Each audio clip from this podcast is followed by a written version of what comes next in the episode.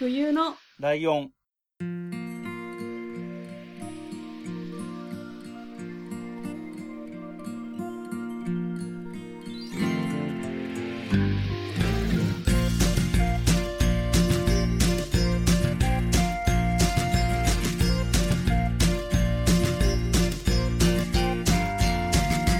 この番組は山梨県出身以外共通点のない2人がそれぞれ好きなことを話す番組です。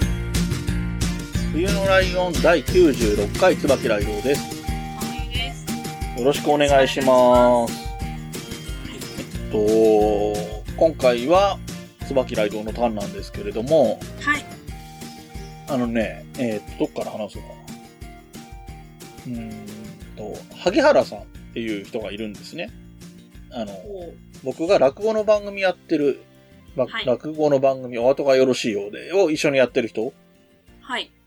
が萩原さんっていう人で、萩原さん、ポッドキャスト配信僕と一緒にやってるんですけど、聞いてる番組がめちゃ少ないんですよ。おお。えっと私と一緒だ。僕が誘った時は、はい。一応冬のライオンは聞いてくれてるって言ってたけど、本当かどうか怪しいなって思ったぐらい、他に聞いてるのが、あと二つしかなかったの、当時はね。今ちょっと増えてるんですけど、当時は最初から聞いてたのは、えっと、ゆとりっ子たちのたわごとと、はい。流行り物通信簿っていう番組なんですよはい。で、その、流行り物通信簿っていう番組、まあ僕も聞いてて、まあそこがまあ、つながりっちゃつながりなんですけど、で、その流行り物通信簿っていう番組を聞いてたら、えっ、と、ホネストさんっていうパーソナリティの方が、とある本の紹介をしたんですよ。こういう本を買いましたっていう話をしていて、はい。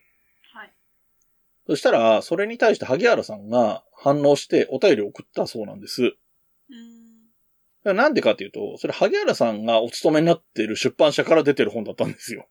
ああ、なるほど。ということで、弊社の本を紹介していただきありがとうございますみたいな感じのお便りだったのかなっうーんていうのがあって、で、その後読んだ感想を一回テーマとしても取り上げたっていうことがあったっていうお話ね、まず。はい。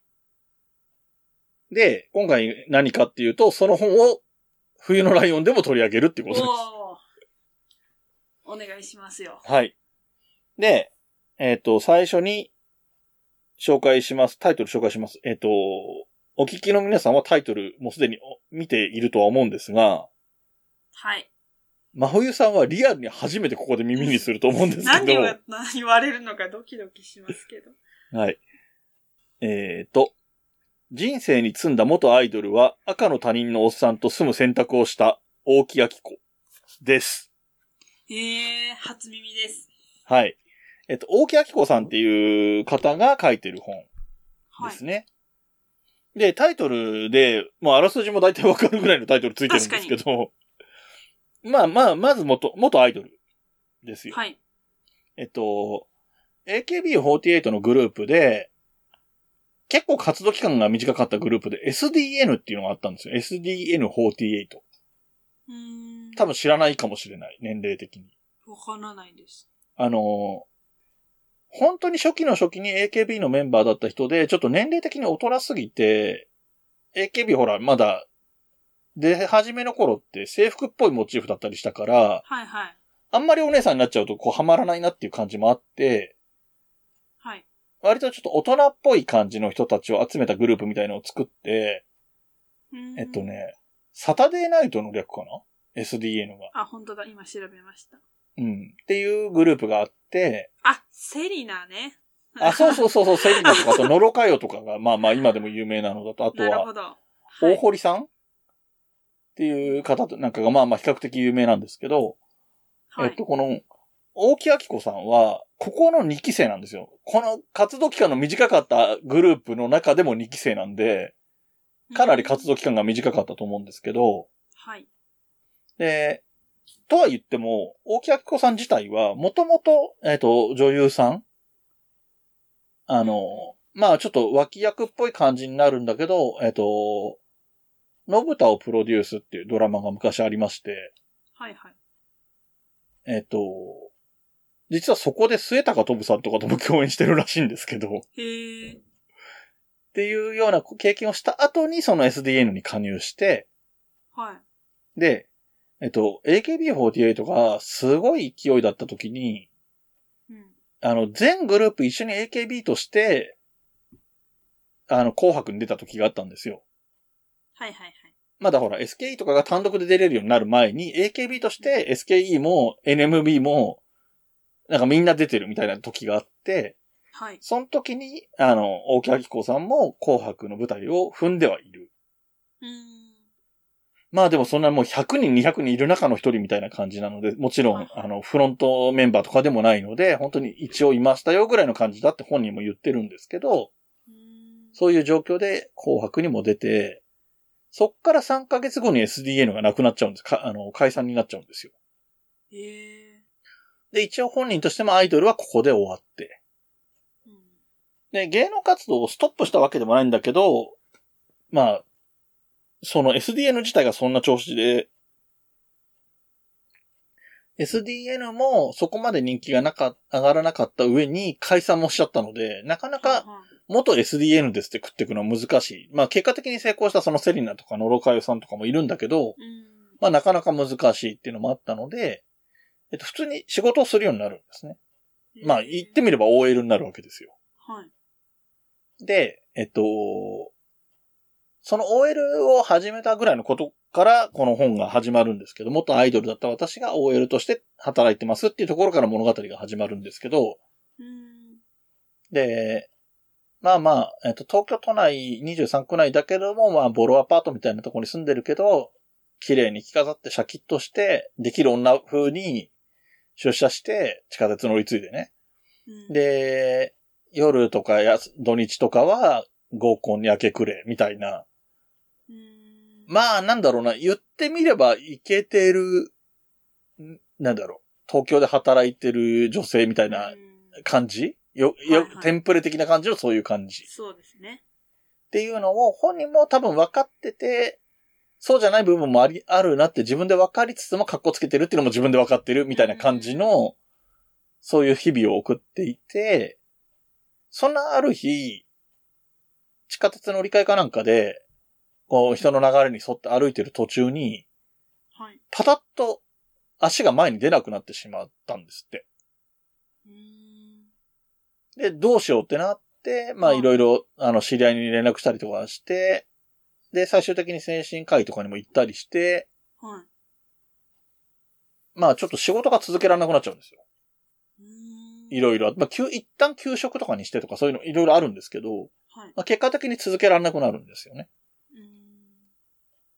うん。で、えっと、まあ、精神科医にもかかりつつ、ただ、働けないと、一人暮らしの家賃は払、いくらボロアパートって言っても、働いてないからね。はい。払い続けていくのは難しいのでっていう流れで、お姉ちゃんに相談したら、はい。お姉ちゃんが紹介してくれたのが、その赤の他人のおっさんの家なんですよ。え、そういうこれすごいでしょ？ちょっとセンセーショナルというかなんかわけわからんわってなるじゃないですか。はい。実は、その相談した実のお姉ちゃんも一時期この人と一緒に住んでたことがあるんですって。え、なんで？なんでだよね。もう全然さっぱりわかんないんだけど。はい。で、えっと、本当におっさんで、俺より、今の俺よりも年上、この当時で。50いくつとかぐらいだったかな？うん。で、えっと、まあちょっと、まあかなりもう今までのところは序章ぐらいなんだけど、ちょっと多少おじさんのおっさんのプロフィール的な話になると多少ネタバレ感っていうか出てきちゃうかもしれないけど、えっと、もともと結婚してて離婚してる、で一軒家に住んでる。でまあこ家族がいた時に一軒家を多分建てたんだろうね。そこまで書いてないけど、うん。その一軒家は今も自分が住んでるんだけど、自分一人で住んでるみたいな状態になってて、はい。で、最初にお姉ちゃんが入った時はどういう経緯だったのかとかは説明されてないんだけど、まあまあ、要は空き部屋があるから、シェアハウス的なノリ？うん。まあ、たまたま住んでるのがおっさんと20代ぐらいの女子なんだけど、はい。まあ、やってることはシェアハウスみたいな感じ。うんっていう風になって、えっと、3階建てなんですよ、その家。へえ。で、2階にリビングがあって、はい。えっと、おっさんがササポンっていうあだ名なんだけど、ササポンが住んでるのが3階。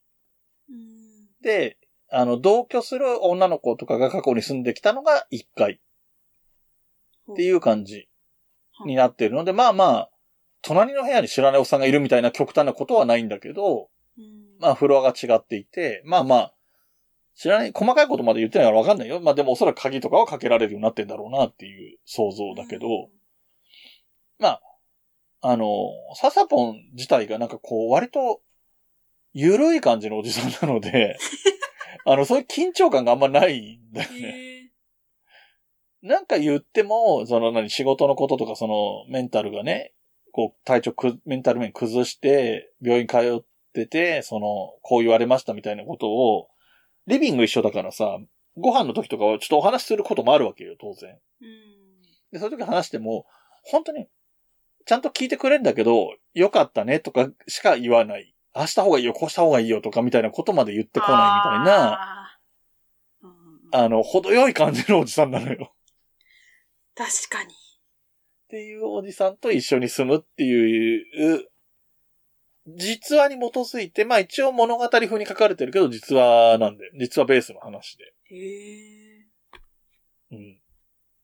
で、まあそこに、そこで暮らしながら、えっと、まあいろんなことがありつつ、で、普通に過去を振り返ってる時とかもあるのね。その、過去の大きい恋愛のエピソードを丸々振り返ってるところとかもあったりするので、そこのき日々の出来事を細々やってるってわけでもないんだけど、うん。はいはい。で、えっと、結果から言うと今はその家はもう家自体が売っちゃったかなんかして、もうないんですよ。よ。今、今現在ね。この物語上じゃなくて今現在の話で言うと、もう家は多分手放してて、ササポンが、うんその後どうなったかはわかんないけど、で、ササポンはもともと仕事引退したら、軽井沢かなんかに別荘を買ってるところがも持ってたので、そこに住むって決めてたんだって。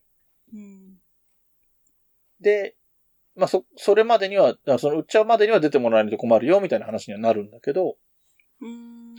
うん。だからもう今は、その、その物語の中で何年後とか言ってる時期を過ぎているので、はい。もう多分実際には出ちゃってるんだろうなっていう状況にはあるんだけど、今実際大木さんがどういう生活をされてるかは俺は知らないけど。でもまあ別にね、あの、これが縁が、こういう縁があったので、あの、大木明さんのツイッターフォローしてるけど、普通に元気にやってるっぽいですよ。へえ。うん。だから割とね、その、なんだろう、メンタルの話で、なんかすごいよくわかるじゃないですか。最初に言った、その、元アイドルっていうところの、なんだろうな、プライドみたいなのももちろんあるだろうし、うん。で、あの、何、その仕事、キャ、なんだ、キャリアウーマンとまで言わないまでも、会社で働き出したらそれはそれでかっこよく働きたい。で、いい女として合コンとかでモテたいとかもあるだろうしっていうのが、いろいろあるのがいろんな形でストレスになってってうまくいかなくなって、とかね、あとね、一頃太りすぎちゃってとかっていうエピソードも出てきたりとか。割とこう、なんだろう、苦しみながらも、なんとか切り抜けてきたみたいな感じが、よく出てたり、うんで、なんかの時に、まあ赤の他人のおっさんでもいてくれて助かるみたいなことがあったり、なるほど。うん、っていうお話ですね。うーん。そうなんですよ。で、この本ね、えっ、と、小電車っていうところから出てるんですけど、ページ数で言うとね、200ページぐらい、220ページぐらいか。うーん。なんですけど、えっ、とね、なんていうのかな。1ページあたりの字数のバランスとかから言うと相当読みやすくて、へえ。でこれ、あの、買うときにね、はい。あの、その、萩原さんのこととか、その、流行り物通信簿っていう番組のこととかもあって、読もうとは決めてて、うん。で、萩原さんに会ったときに、これ買おうと思うんですけど、なんか、萩原さん的にどういう買い方したらいいですかって聞いたのよ。ね、出版社の人としてはこうしてほしいみたいなのがあるかなと思って、うん。聞いたら、一応ほら、アマゾンの売り上げって今すごい評価の指標になるじゃないですか。アマゾンの売り上げランキングみたいなのが大事だったりするから、アマゾンで買ってあげるのが一番本人のためになるかと思いますみたいなことだったんで、アマゾンで買ったんですね。え、実物の本を買ったってことですか？そうそうそう、紙の本を買ってう。ん。で、えっ、と、来たから早速読み始めたの。買った日に。うん。だから、すごいサクサク読めちゃって、うん。数ページ読んだ時点で、あ、これ面白そうだから、冬来で話したいけど、今読んじゃうと他の話する予定だから、ちょっと早すぎるって思って、読むのを一旦やめて、で、タイミングを見計らって、先週あたり。りに読んで、はいはい。で、結果一日で読み終わっちゃうみたいな感じだったんですけど、へえ。うん、で、それほど読みやすいです。あの、小説というか物語として。うーん。だから元アイドルの子が書いてるからみたいなことを思う人もいるかもしれないけど、で、ほら、うん実際世の中的にはゴーストライターみたいなのが書いてるとかもあるけど、はい。この人 OL やってた時も出版社かなライターとして働いてたので、うん。文章上手なんですよ、本当に。うーん。うん。でね、その精神科にかかったっていう話したじゃん。その一歩も前に進めなくなって。はい。で、まあ、友達に連絡したりして、なんだかんだでどうにかこうにか家に帰って、改めて、あの、精神科医のところに伺ったっていうくだりが出てきて、はい。で、えまあ結構喋るんですよ、本人が。ペラペラと。うん。その、せ先生に向かって、これこれこういうことがあってこうで、その、地下鉄のホームで急に歩けなくなっちゃって、でも今はもう普通に歩けるし大丈夫なんですよ、みたいなことを、ペラペラ喋るんですけど、本人が。はい。で、それを聞いたその精神科医の人にうん、わかりました。とにかく、その早口をまず直しましょうって言われたっていうような感じでその章が終わったりするんですよ。ええ。なんかその辺の文章の書き方うまいじゃないですか。そのやつぎ場に一人でバーって喋って、本人は、大丈夫ですって説明をすごいやつぎ場に早口でしてんの。うーん。でも、えまあ、まるさんもしかしたらわかるのかもしれないけど、その状態自体がそもそも精神的にちょっとうん。圧迫されてるような感じになってるから、はい。まずそっから直しましょうねって医者に言われて、はっと気づくみたいな感じの、うん。ねオチ的な感じでショーが終わったりするのでう、んあ、文章うまいなみたいな感じに確か感じたりもして。でね、なんかでも、割と、連載で書いてたみたいで、割とね、話が、急に全然関係ない話に行ったりする感じも時々あるんだけど、その。彼氏の話、昔好きだ、大好きだった彼氏の話みたいのになると、彼氏じゃないのかな？好きだった人の話とかなると、前後の脈絡どうなってんだって思うようなところもなくはないんだけど、でもそれはそれで面白かったりするので、エピソードとしては、あのーよく聞く話なんですけど、小説とかでも、うん。全体としてはかフィクションの小説の場合でも、はい。あのー恋愛小説とかだと、実体験を織り込んだりすることがあるんですよね。うん。そうするとやっぱそこが受けるんですよ。そこが一番面白いって言われることになりがちなんですよ。確かに。うん。でまさにそういう感じで、あの、実体験に基づいて書かれてるっていうところが強いので、で、まあ、ね、状況も特殊じゃない？うん。そうですうん。っていうところでもすごい面白い。本で。あの、各構成がね、あ、でもタイトルもいいんですよ。だから一番最初はそのほら、貧乏、ボロアパートみたいなとこ住んでる時で、それ、はいでも、アパートはボロなんだけど着飾って街に出ていくみたいなところの第1話うん。がタイトルが6畳一間のマリー・アントワネットとか、そういうタイトルの付け方で、あの、自虐的につけてるタイトルですけど、第4話とか、煩悩ババアとかね。へ え、面白そね、あの、タイトルだけちょっといくつか選んで喋ると、第6話、セーラー服姿のアラホー、アラサーよ、どこへ行くとか、そういう、なんかなかなかね、やっぱ、あの、読むたびに、あ、センスあるなって思うような。そういうタイトルつけてたりとか、で、なんかその章ごとのタイトル、タイトルが出てるページは、その、本人の、本人の手元にある写真なんだろうね。あの、ピアノの写真とか、自分自身の横顔の写真とか、そうですね、その自分の顔が写ってない、スカート部分だけのアップの写真みたいなのがあったり、はいはい。あとね、エピソードの中で出てくるだら、あの、お風呂とかはさ、まあ言ってみれば共同じゃないですか。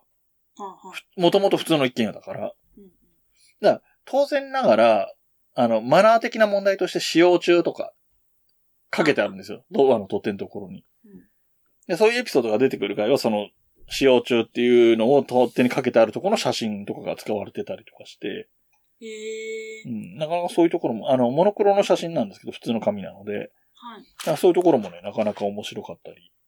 確かに。うん。これはね、その読みやすさも含めてね、あの、普通に、あの、なんだろうな。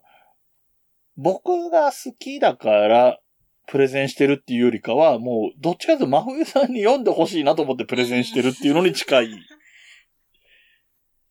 感じかなと思って、はい、紹介しました。えっ、と、もう一回、タイトル、いいタイトルだと思うんで、もう一回タイトル言っときますと、はい。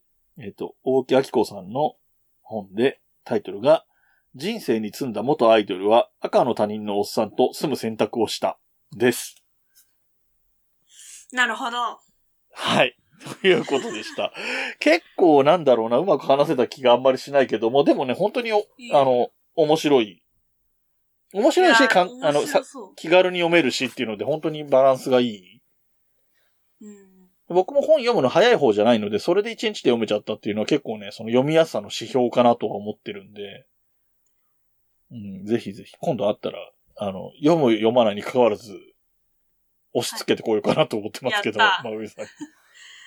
え、なんか今時すごいじゃないですか、本出してる人って。YouTuber とか。え、そんな有名じゃないけど、みたあいな。まあまあ、いろんな人がいるよね。ツイッターのなんか、うんうん。ツイッターみたいな人とか。う んたまに気になって読むけど、うんうん。なんか、うーんっていう感じのもあるから、あ、あなんあ、そう、イメージ的にタイトルもなんか今時っぽいじゃないですか、なんか。あ、そうね、長めのタイトルね。そうそうそうそうんんで、元アイドルって言うと、多分この話聞かなかったら一生出会わないし、出会っても確かにね、見かけても選ばないかもね。そう、思いましたね。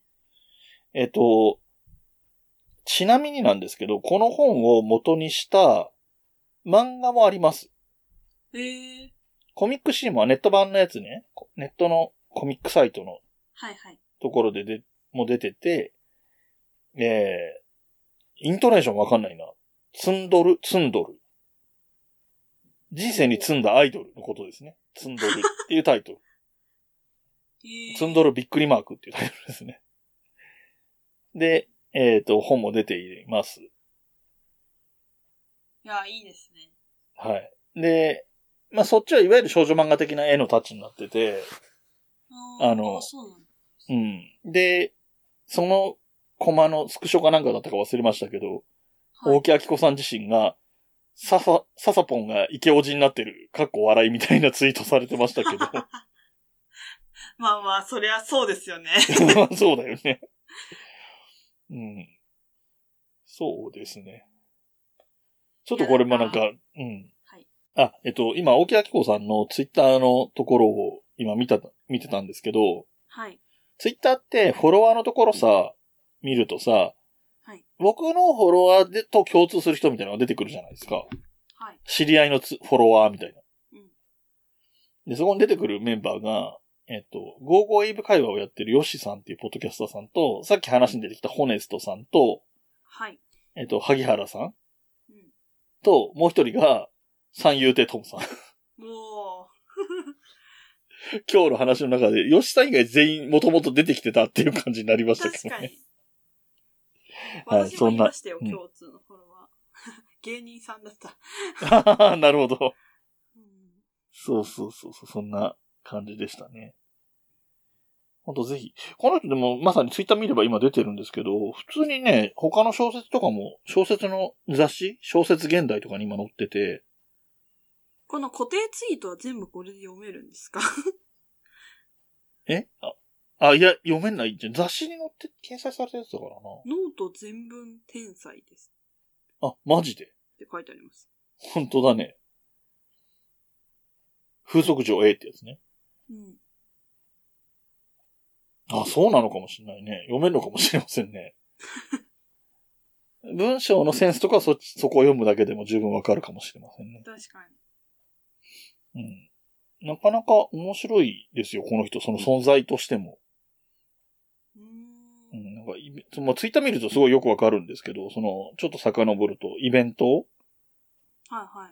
あの、大木明子すいすいの丸裸の文章論とかいうイベント、対談、オンライン対談イベントみたいなのやってたりとか、うん。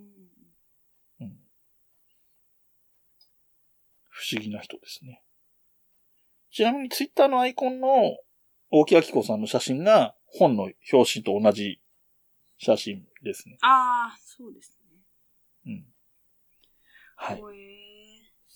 そんな感じで、本当にね、あの、リスナーの皆さん、あの、言い方として真冬さんにおすすめですって言い方しちゃったけど、うんあの、もちろんリスナーの方もね、本当に読みやすいし、こうちょっとなんか面白いなと思ったのが、その、ちょっと違うけど、年齢差の感じが僕と真冬さんにもちょっと近いかなって気もしたんですよ。ああ、確かに。そう。で、そういう風に考えると、あの、リスナーさんたちも、うん。僕と同じに近い感じで、笹ポンさんに近いなって思う人もいるだろうし、うん。例えば性別逆でもね、世代的に言うと、笹ポンさん世代だけど、自分は女性だしなとか、で女性っていう意味では、大木明子さんに近いけど、とか、そういうのが多分いろんな形で近い部分とか感じられると思うので、面白いかなと思いますね。ぜひ読んでほしいと思います。なるほど。いや、はい個。人的に、あの、うん元アイドルにすごい、あの、いい思い出がなくて、そうですか。ああ、これ読むと結構取り返せんじゃないかな。そうだな。うん。ほんと思念なんですけど、あの、ちょっと、無理なやつがいたんで、うん。なんかこう、元アイドルとかも、アイドルってだけで、ああ、もう嫌だって思ってたんですけど、うんまあちょっとこれは読んでみたいな。うん。いいきっかけになればいいなと思います。寄り添えるきっかけになれば。うんうん。はい。